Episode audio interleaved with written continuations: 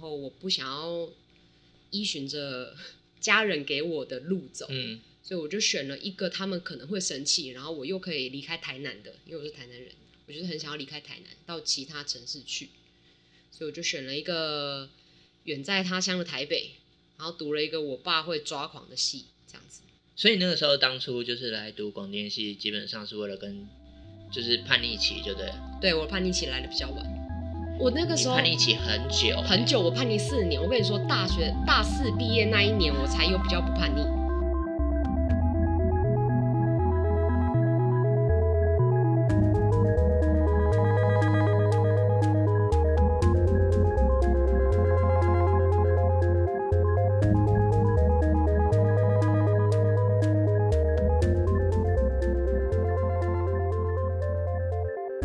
Hello，大家好，欢迎收听今天的二十代目的后青春症候群特效药，我是高桥。今天呢，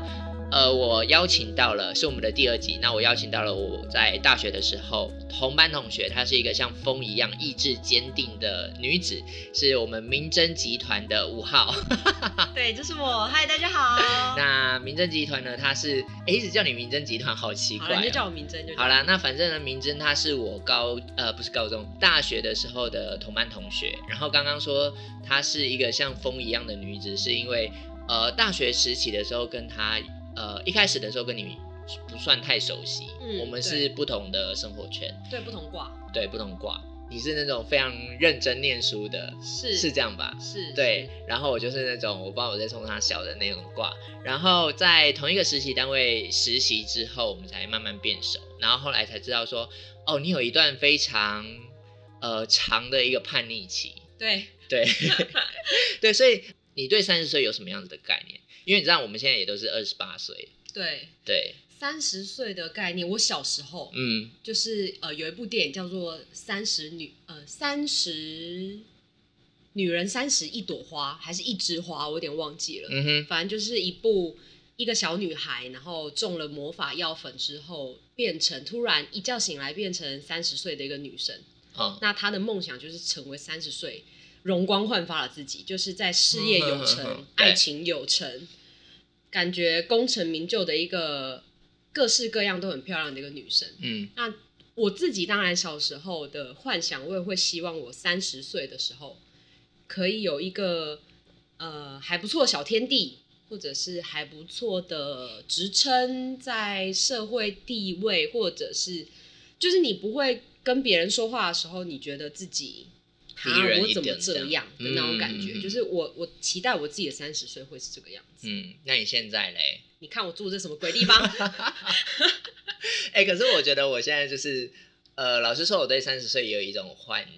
幻想，就是我觉得大部分我们这些人，就是对三十岁都有一种幻想，说，哎、我们好像到了三十岁就会，呃，摇身一变变成一个在社会上好像有点贡献，是不是？，对，然后你好像就是站上一枝个头。之类，然后有点容光焕发，你会开始对自己有自信。嗯，可是我觉得这个焦虑感是来自于说，你好像渐渐的步入这个社会中，你渐渐的随着年纪成长，你发现说，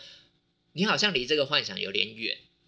对对啊，然后包括说像解释现在的一个生活形态，就是还有你自己的工作，你好像就觉得你好像离心里的那个理想有点距离。我一直觉得自己好像没有很长进，就是相较于我同龄的朋友们，我就觉得大家好像某种程度一直在往前走，嗯但我好像停滞在一个很奇怪的地方。虽然我现在在做的事情是我很擅长的事情，对你现在在做的这个工作，应该也是蛮多人会很憧憬的一个工作，尤真其的吗？ podcast 产业应该会蛮多人蛮憧憬的。说实在，尤其是它现在是一请个大家再想想哦。新兴产业，就是老实说，现在这个你跟别人说啊，我现在在做一个 podcast，别人听起来就是说，哎、这好像是一个新兴产业，好像还还不不错。对啊，我觉得是啦，就是可能表面上看起来还是算蛮光鲜亮丽的，嗯就在台湾来说，因为台湾也就是这两年 podcast 这个东西才红起来嘛，那也是今年开始，就二零二零开始，这个东西才真正在台湾有红的趋势，就是开始被大众所关注到，是今年一二月才发生的事情。所以在我去年一九年投入这个产业的时候，其实那个时候还蛮迷惘的，嗯，因为你出去跟人家讲 podcast，你要先解释一轮什么是 podcast，嗯哼，然后你又要找各式各样的形容词去形容它，嗯，就是它是呃，你可以用网络收听的广播，嗯那，大家就问说啊，那你就听广播就好啦。对，然后你就是不不，我们可以随选随听。可是现在因为很多广播电台也在做这件对事情对，对所以大家就无法理解你那个区别是什么。对，然后我们又有一阵子会说，呃，就解释的方式，我们会说我们是声音版的 YouTube，然后大家就说，那我看 YouTube 就好了。对，对，就它是一个定义很模糊的一个东西。但其实它，我觉得现在对我来说啦，Podcast 有趣最有趣的地方是，你可以透过听声音知道这一个人的故事跟呃逻辑思考逻辑。就对，因为一个人讲话的时候，他是有他自己的思考逻辑的。那你透过声音，你可以理解这个人在想什么，这是 podcast 可以提供观点最有趣的地方吧？我觉得其实 podcast 与其说是像，与与其说它是声音版的 YouTube，我觉得比较像是声音版的 blog。对，对，比较所以像它是一个你可以就是展现你个人魅力的地方、没。错没错，对啊他所就是以很吃魅力啊。我记得，因为我一开始就是听到明真在做要投入 podcast 这一个产业的时候，好像也是去年吧。对啊，就去年对，然后那个时候我们是在一个饭局上面，然后嗯我那个时候还很疑惑的问你说：“哎，台台湾 podcast 做得起来吗我？”你记得我那个时候的我、那我个记得，但不瞒大家说，我也是抱持了一个困惑进去的。那讲到，因为讲到三十困呃三十焦虑这件事情，嗯其实三十焦虑这件事情有很大一部分的确是我投入这个工作的一个原因，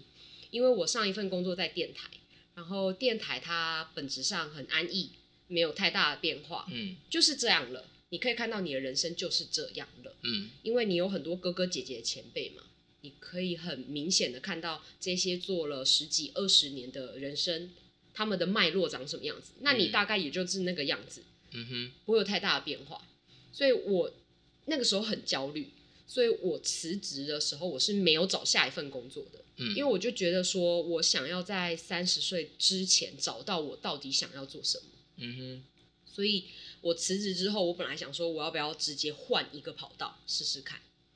但呃，我现在的公司的老板就刚好在那一段期间找上了我，嗯然后因为他很缺人嘛，那这件因为做内容这件事情对我来说已经算得心应手，嗯那我就想说，既然有一个看似新兴的产业，然后在做事情就是我以前经验可以帮得上忙的，嗯那哼说不定是一件加分的事情，所以我才答应去了这间公司。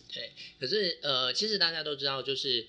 呃，网络上都有分析啦，就是你在出社会之后，最佳的转职时间大概是二十五岁、二十八岁跟三十二岁。哦，对，所以其实你看，就是你在大概二七、二十八的时候，你就毅然决然辞职，然后要转换跑道。嗯，这件事情其实是听得出来，明真是一个蛮勇敢的一个人。对，可是我觉得在谈这件事情之前，我们也可以先谈一下，就是你当一开始大学毕业的时候，嗯，对，然后你的一个工作经验，因为说实在，那个是我蛮其呃印象深刻，就是说我觉得你这个人真的很厉害的一个地方，哪里？就是呃，我们现在讲讲看你的叛逆期哈，刚刚有聊好到哦我的就是说叛逆你期在大学的时候你读广电系，你对，的理由很简单，你就是为了要气气你爸妈，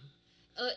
应该说我叛逆期就是来的很晚，因为啊我国中、高中学校全部都是我的长辈，就是我爸妈帮我决定的。嗯就是本质上是我爸啦，我爸说我去读哪一间学校，我就去读哪一间学校。嗯，但我那个时候就觉得大学我想要选我自己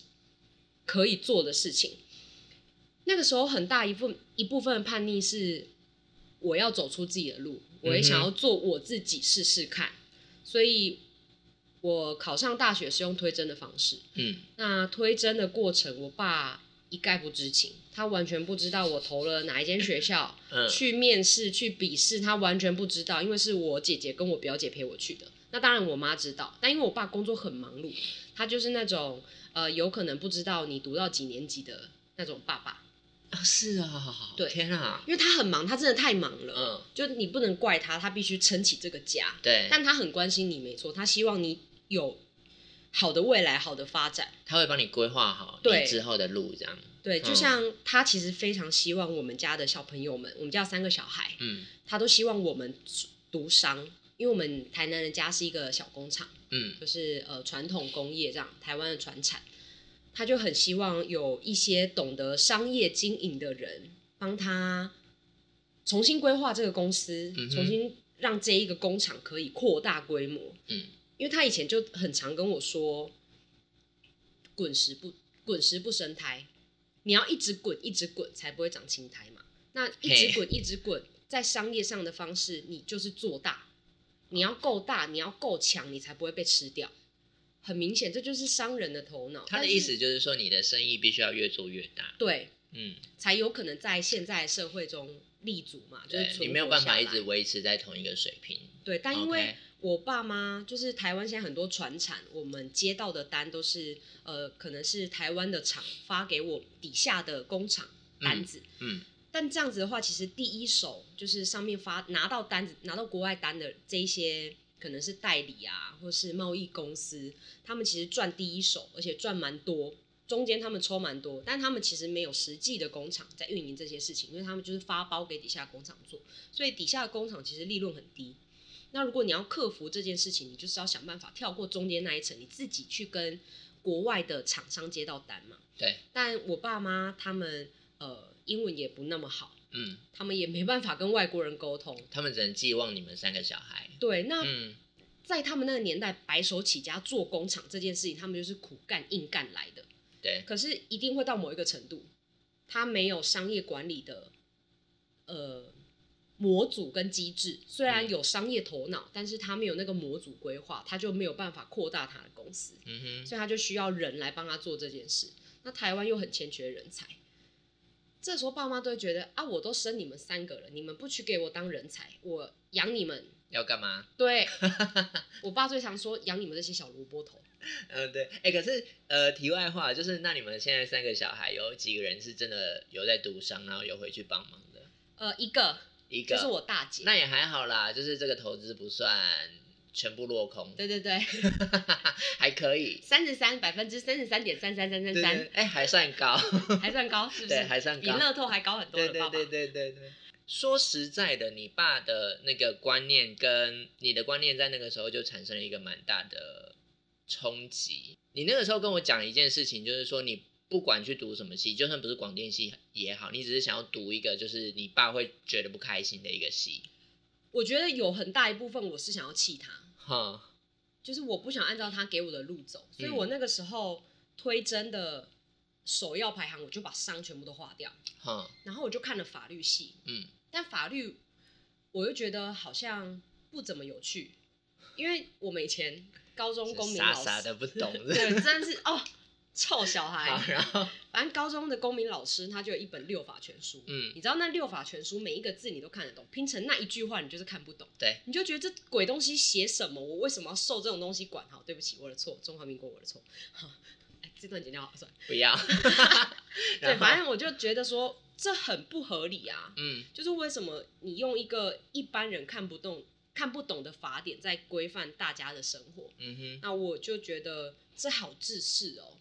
所以我也不想读。嗯好，那个时候删一删、删一删、删一删，就觉得大众传播、读媒体、读新闻好像很有趣。嗯哼对，然后因为我高中的时候我在家是每一天晚上我会听广播的，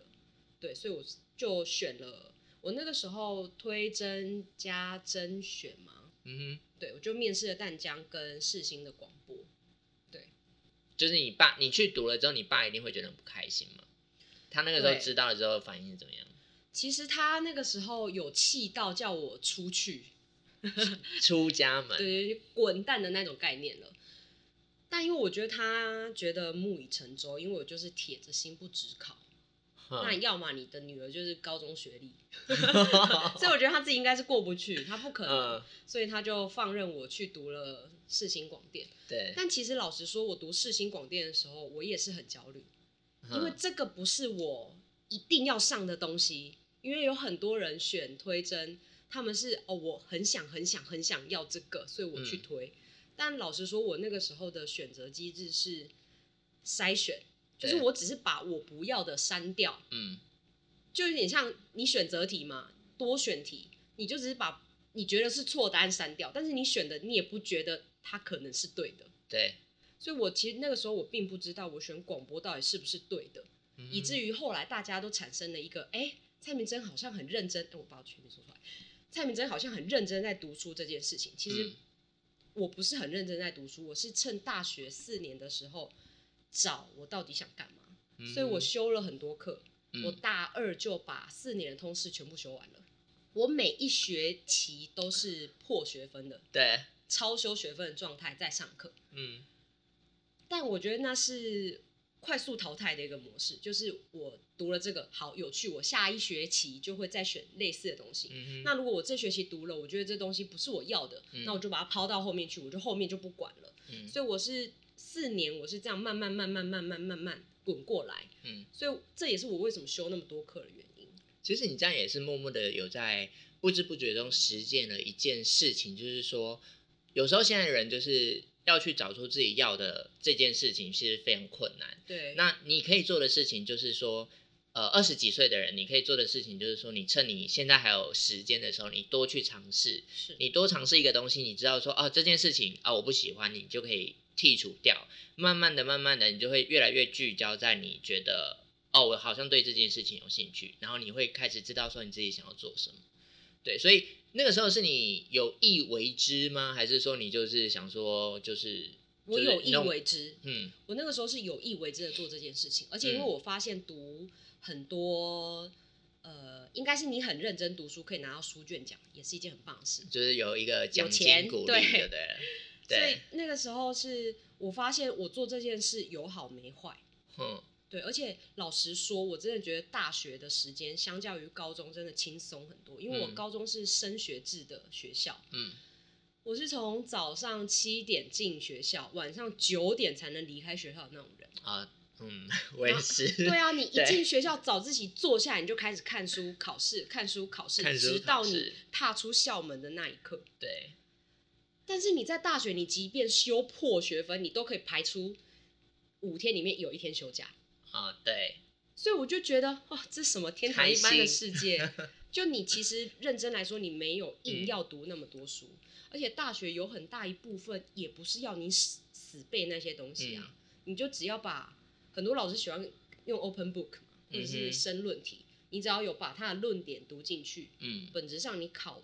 都不会到太差。我觉得现在大学老师都还蛮善良的，对。可是我们再回到我们的大学的课业这一件事情来说，呃，我在大学的时候，因为我也是读广电，就我在讲什么废话，我们同班。 好啦，反正就是因为我就是我们是读广播的嘛，那我那个时候就是大学读完毕业之后，我那个时候下了一个决心说，我不要再做广，我不要再做广播了。然后你对，你也是，我也是好。请然后继续在那个时候，呃，大学四年读完之后，我有一个很深的体会，就是说广播这件事情好像真的已经渐渐要被时代淘汰。嗯虽然说现在就是它还是在，然后我这件事。呃，这个论据我觉得有点过于武断，但我那个时候反正就是基着这样子的理念，我就觉得说我不要再做广播，是所以我出社会之后，我第一个工作是去电视台做新闻编辑，嗯，对，那因为我听说你也是这样子，你毕业之后，你第一个工作是反而是回到爸爸建议的，就是你去找了一个伤的，对，对，没有，呃，应该说我大学发生了两件事情，嗯一个就是我好像找到我想做的事情，就是我发现我对于说故事，嗯还有对于理论的东西很有兴趣，所以我嗯哼本来是想要读研究所的，嗯，可是因为读研究所又是一笔钱，对然后世新的学费已经很贵了，对，然后四年来，我其实打工的钱没有办法应付我继续读研究所，所以我如果要读研究所的话，势必得我爸妈继续金援我，我对才办得到这件事情。那那个时候我家人没有那么支持我继续读，嗯所以我后来就觉得说，好，如果我的家人不是百分之百支持我这件事情，那我就要靠我自己的力量赚到这一笔钱嗯去做这件事。那因为也是因为四年，我那个时候其实我很容易被老师影响。嗯然后大学四年的过程中，有一位老师让我觉得这个产业有一点食古不化。就我觉得，嗯，好像当同学有一些比较新的变化跟想法，想要去做尝试的时候，嗯反而老师有一点拉住你。啊我有点困惑，为什么会有这件事情发生，或者是甚至是呃，老师会放任同学之间攻击彼此的作品，所以我就觉得为为什么有必要做到这这个样子？嗯所以我那个时候对做广播内容产生了一个很大的疑问，跟我为什么要继续。然后还有我找到了一个我更喜欢的事情嘛，就是、呃诉说一个故事跟做理论这件事情。对，所以我就当下决定，我大学四年毕制之后，我就不要再碰广播，嗯我就要跟这个产业脱离关系，好的，跟他说 goodbye。对然后四年之后，因为我没有钱读研究所研究所，嗯所以我就要找一份工作可以应付我的生活，又让我存钱找到，就是存钱可以读研究所的工作。那那个时候，我的父亲大人就跟我说，如果你去读，呃，不是，如果你去呃从事商业的工作，嗯可能是去贸易商、贸易公司之类的，学一些经验回来帮助他的话，嗯那他接下来会帮我付每一个月的房租。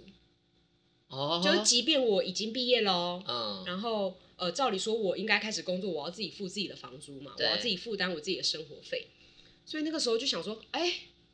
台北一个月的房租这么贵，嗯我爸愿意帮我付的话，那我是不是可以多存很多钱？对，我的读书基金会瞬间暴涨很多，你可以对所以我就毅然决然，马上就去找了一份贸易公司的工作，我就应征了一间贸易公司的助理。但我觉得我蛮幸运的，我呃，因为我们在学校攻读嘛，对，那攻读结束的时间我记得是九，差不多八月还是九八月，月九哎九月的样子我吧，记得。嗯然后我是无缝接轨的概念，我嗯是学校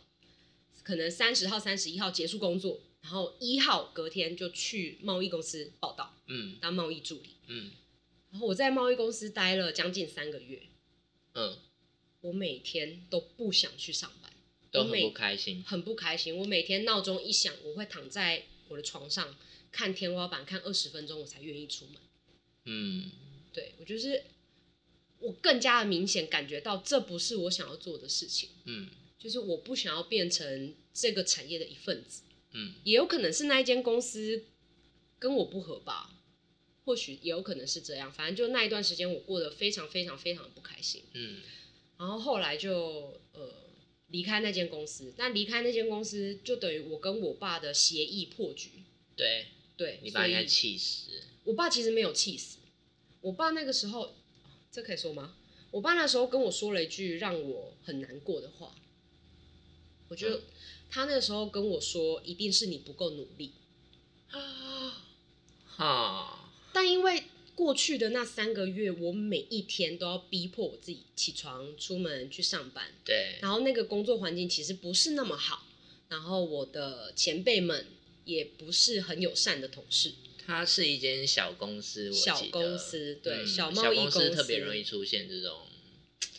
你好像新的人就很难融入进去的样子。对，但是因为里面有好人有不好的人，对，然后不好的人对你态度就很明显啊，嗯就是、嗯主管会跟你说，你就去问 A 问题，那你去问 A 的时候，A 就摆脸色给你看，嗯然后你要一个，其实你只是想要问一个答案而已，嗯，但他就是臭脸，然后觉得你怎么会连这种事情都不知道的那种概念，然后你就要再去问 B，再去问 C，那其实这个东西可能不是他们的业务范围，嗯那他们人比较好，他们会教你，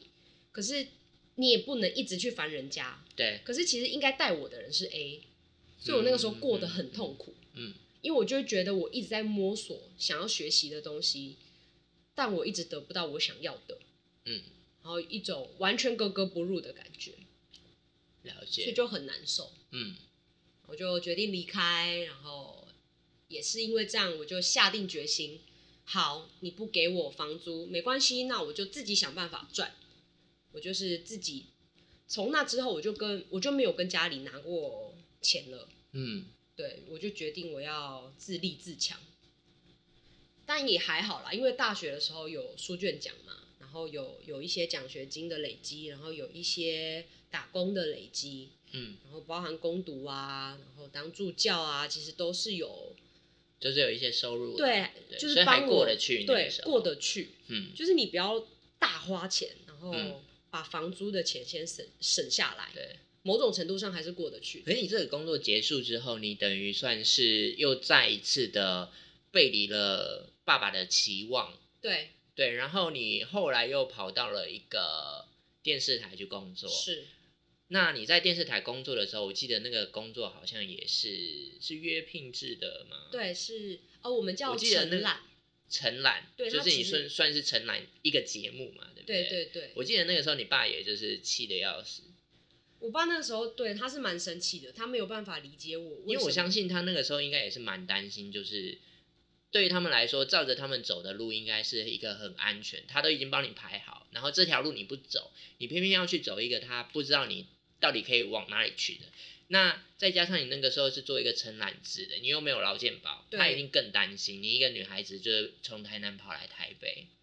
我不确定他我是担心吗？因为他给我的态度，我当下啦那个时候、嗯你知道年少不懂事，现在会觉得是爸爸担心，但因为那个时候爸爸给我的态度就是，我真的不知道你在干什么，嗯，就是好好的工作，有劳健保的工作不做，对啊，你去做那种没有劳健保的，然后做一级算一级钱的工作，对，就是在他眼中你跟搬砖的没有两样，这么严搬砖的就是这样啊，哇不是吗？对啦，做一天算一天。对，啊，你没有对任何劳健保，你没有任何年资，嗯你离开这间公司，你什么都不是。嗯，对，就是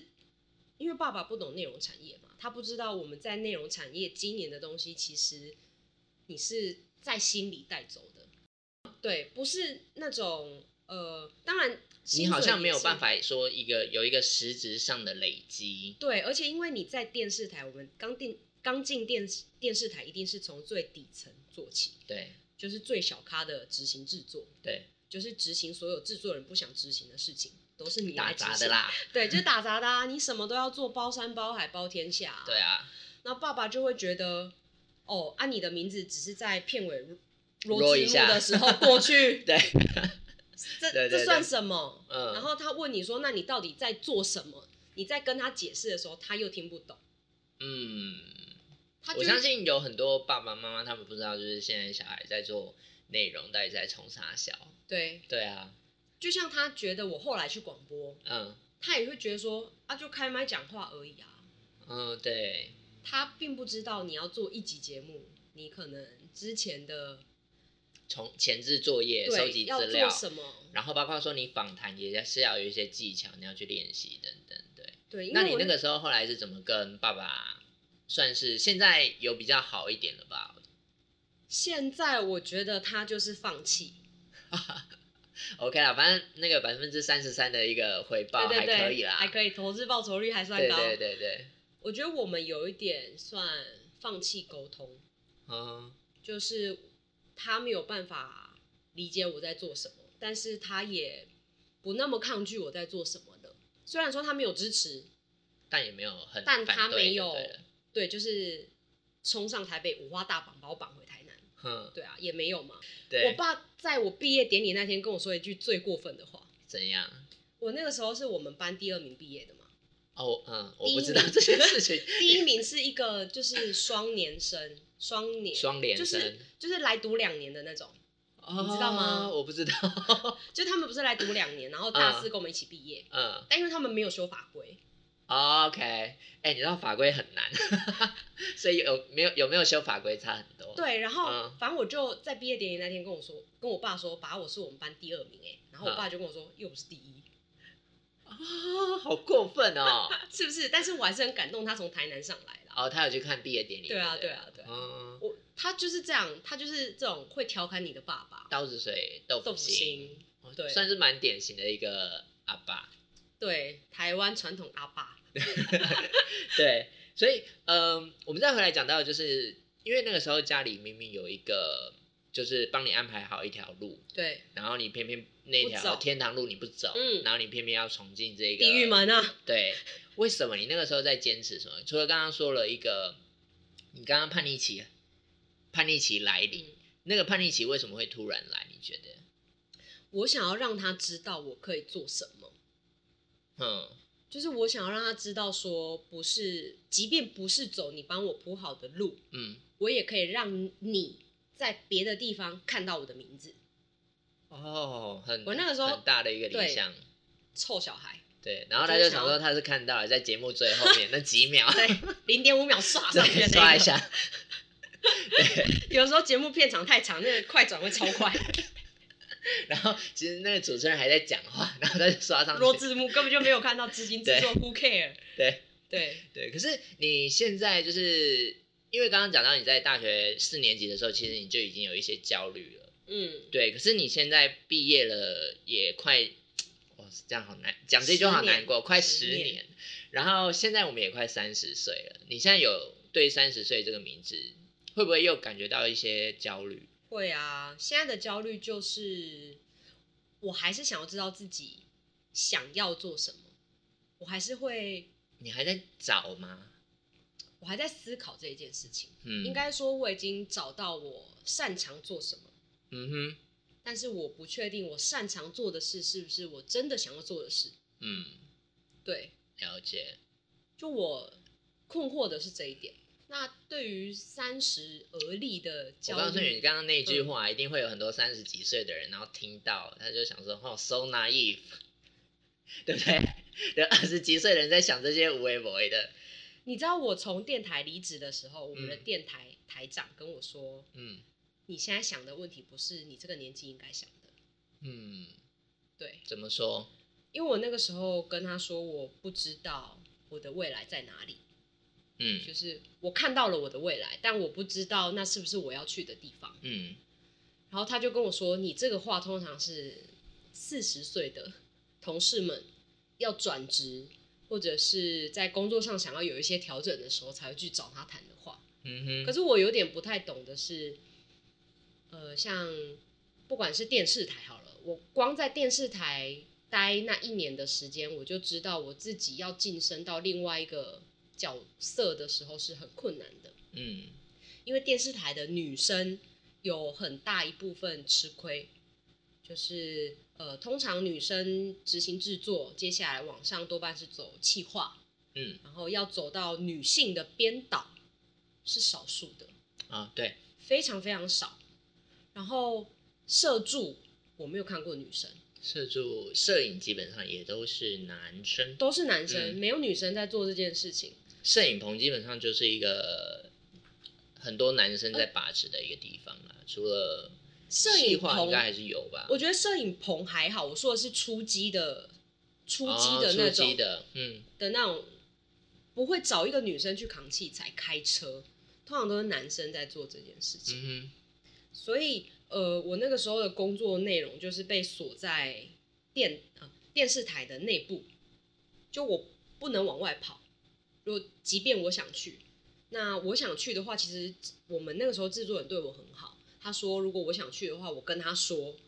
我们可以一起出去，但是我的角色一定会向气化的方向偏，就是我要过好久好久好久好久才能走到一个编导的位置。哼嗯，但是我那个时候看到的是，台湾的内容一直被砍，嗯就是呃，可经费啊、广告啊越来越少，所以很多电视台宁愿去买外面的节目，嗯也不做自己的新节目了。所以你要需要的编导量跟企划量一定会减少啊。那你前面有这么多的有能力的哥哥姐姐们，你这样子你要做到你要做到什时么时候候，嗯你才有可能？那因为我那个时候当执行制作的时候，有十十一十二年的执行制作、欸，哎，就是他已经做这个位置做了十这几么年久了，对。嗯所以我就想说，那我是不是接下来十几年也要也继像续这样样呢？嗯因为这是有可能的嘛。当然我，我可以去争取我想要争取的，这就变成是我刚才讲的，我看到了一条未来的路，我可以往这个方向前进，但是我不确定这到底是不是我想要的。那我如果已经看到了，我还不能确定的话，那我是不是应该换另外一个路试试看？嗯我其实换这两间公司的一个轴心目的都是这样，都是我看到了这一个产业的未来可能长什么样子，我不能百分之百确定，嗯但至少在我眼中，我好像看到它那个未来蓝图是在那里的。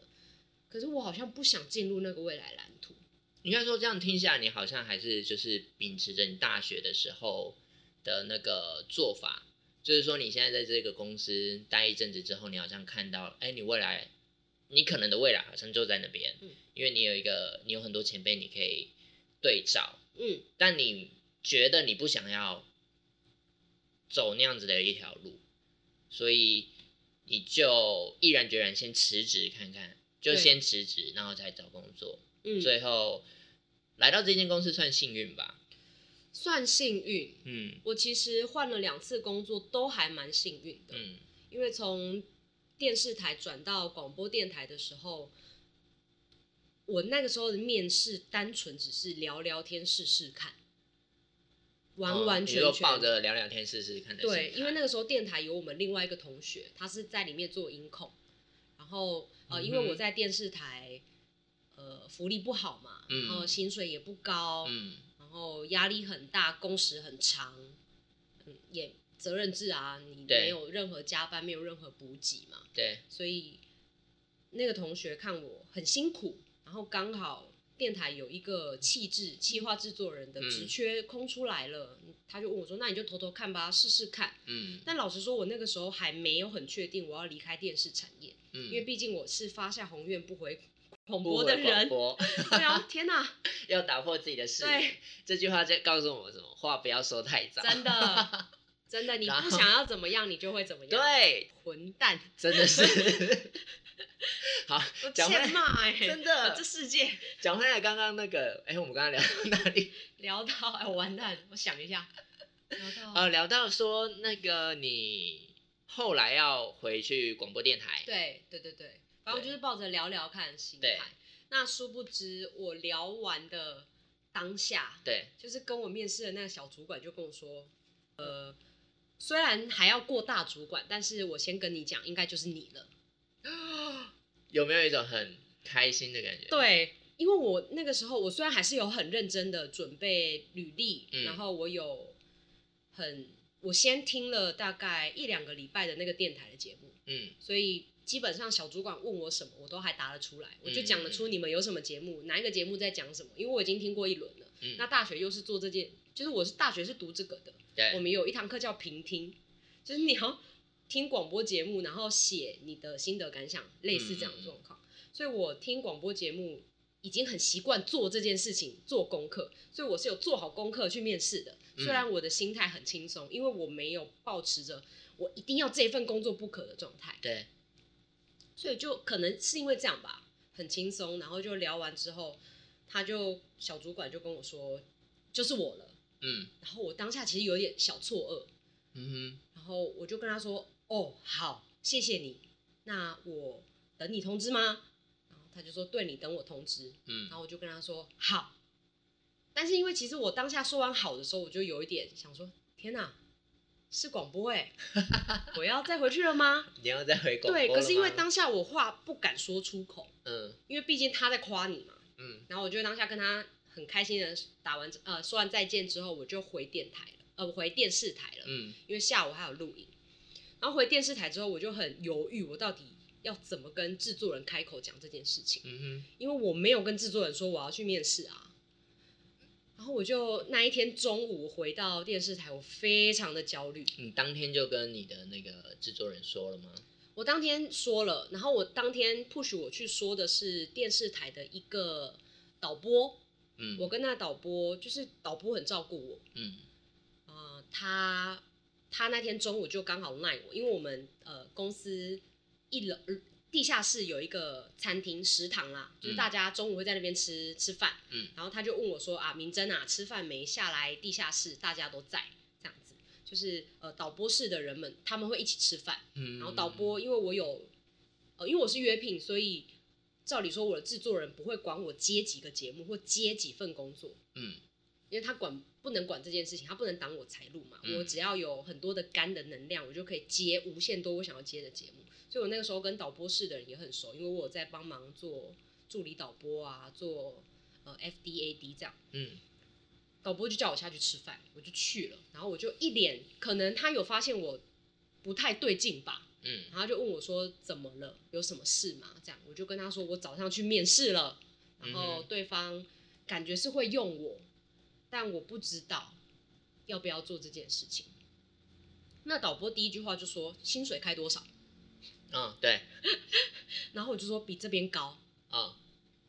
就是因为我们一集一集算嘛，那一个礼拜我的节目是周六播，所以我一个月顶多四集或五集，嗯就看那个状况。假设一集六千块的话，就是六四二四或六五三十，有时候两万四，有时候三万。啊，真的啊、好对，辛但苦，是但是我可以不只接一个节目，嗯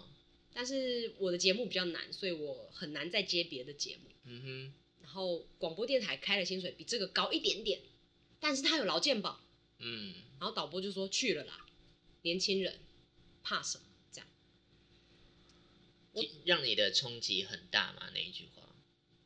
其实不是冲击很大，我觉得我那个时候就是缺欠，就是鼓励，推一把，嗯我就是欠人家推我一把，因为我那个时候有一点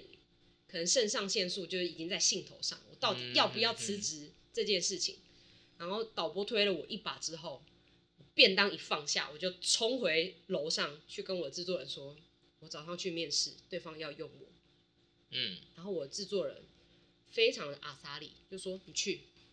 啊，身为一个长辈的角度，嗯我希望你去，嗯哼，所以我很感谢他们两个人，就是他们我也的应该看你在那边付出那么多，觉得对，但是因为我的制作人其实还是有留我，嗯就是他说，身为一个制作人，我不希望你走，嗯，但是身为一个长辈，我鼓励你多去看看。嗯嗯对，呃，最后留我的是节目经理，嗯对，节目经理有来找我谈，就是希望我不要离开，他可能加薪还是怎么样，嗯要来弥补这件事情。但我后来就想说，试试看嘛，就是就是那个回到那个看到未来那个问题上，我就想说，嗯那我就试试看，就换到广播了。嗯嗯嗯，所以后来从那个时候开始到现在，你就一直在声音产业打拼，打拼，对，没错。对可是呃，大家都知道在做内容这件事情啊，嗯就是表面上光鲜亮丽的，而且好像蛮有趣的，可是其实说实在蛮蛮蛮累的，你知道吗？很累。如果重新让你选择，你会就是一样走这一条路吗？可是老实说我，你给我回去选的话，我不知道我还可以选什么、欸。呃，我们先不预设立场嘛，我预设立场，比如说说你可以，走法律系法律啊，我跟你说，我高中的时候会读理 组，我会读理组。我那个时候只是因为哎你给出一个蛮蛮厉害的答案，没请错，各位小朋友，如果你很讨厌你们的老师，你也不要跟他对着干。我那个时候就是很讨厌我的物理老师， 嗯所以我就是想说，怎么样，我读文组。但是其实我数学、物理没有不好哦，大家不要冲动哦，好不 好？冷静好不好？真的。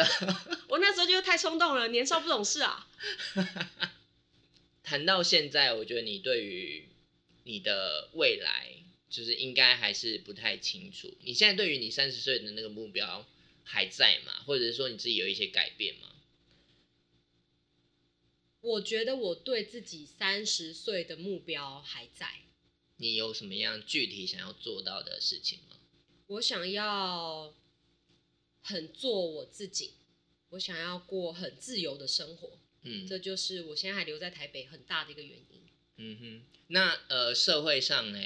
譬如说，就是大家都说什么三十岁你可能要有男女朋友，或者是你三十岁可能要结婚，你三十岁存款要多少？这就是我爸妈会说的话，我妈就是会一直念说，呃，怎么不交个男朋友？嗯，对，就是没有告诉你而已啊。那那你觉得呢？我 觉挂扣得还是 fuck off，就是没有，这是社会给的一个框架嘛。嗯就有点像是性别标签，它嗯就是一个三十岁的标签，没有不好。你达成了，当然是一件很棒的事情，谁不希望有车有房？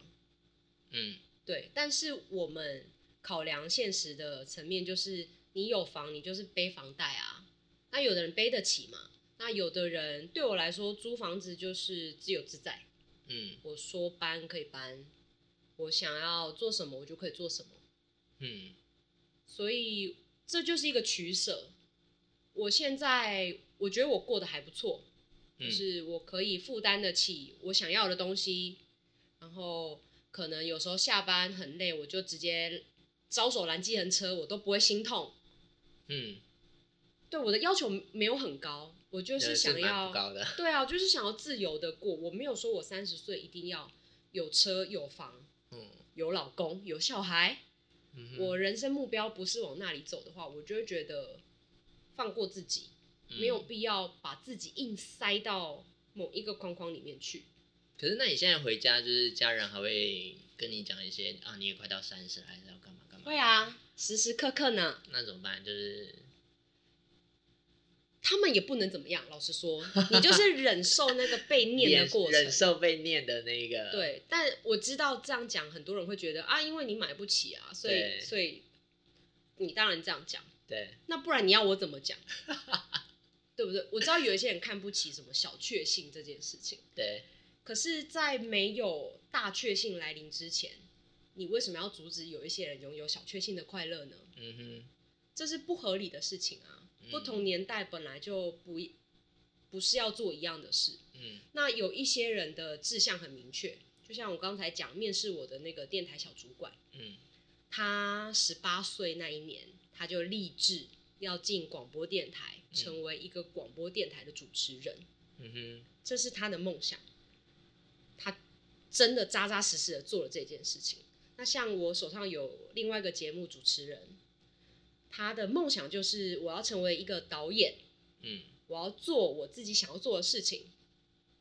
他也很认真的去完成了，而且他还从高中就开始有这个梦想。嗯哼所以我觉得，像我跟他们这种人，最大的落差就是，我其实并不知道我自己想要做什么，对我都是用试的方式，一个一个一个去试。嗯但是这一群人是他们有一个很明确的目标，我要往哪里去。嗯但这种你就不能摆在同一个天平去称它、啊，因为大家要走的路本来就不一样。嗯所以我就觉得三十而立这件事情，当然没有不好，你达到了是一件很棒很棒的事情。嗯但达不到的人，就有点被这个社，就是被这个社会苛责跟啊，你好像就一无是处。就你好像很烂，对我有时候也会觉得说，啊，我这样子是不是就很糟？嗯有时候当然也会觉得是这样子，嗯可是这就是一个你前进的动力啊。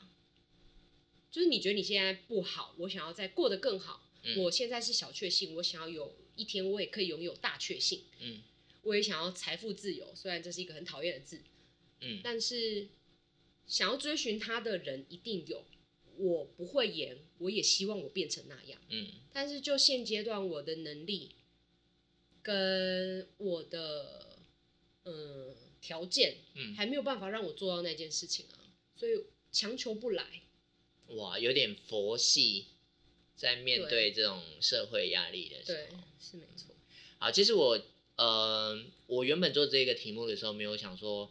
呃，我其实很单纯，就是想说，就是找几个就是身边的朋友，然后来讲一下，就是聊聊看，就是彼此一些惨惨的，就是工作经验啊，或者是生活经验等等的。嗯，可是我没想到，就是做了这两集，就是都有一种满满的心灵鸡汤的感觉，你知道？虽然说我觉鼓励得大家今天的心灵鸡汤就是有，就是你知道有点营养中带点苦， 就是好像是哎、我现在还达不到，但没关系，但反正就是我好像也只能继续往前走这样子的嗯概念。不过我觉得对于很多很多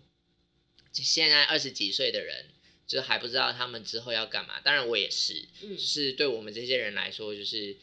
呃，相信你的那一种，就是一个一个试错，然后挑出自己不想要的事情去剔除的这个方法，是一个蛮值得尝试的一件事情。对，好啦，那么其实聊这么多， 我来我来帮你做题。好，你帮我做结感谢大家收听今天的节目。如果喜欢这一集节目的话，别忘记订阅哦。哦，好，然后顺便就是如果可以的话，帮我打个星。那如果你有任何意见的话，都可以写在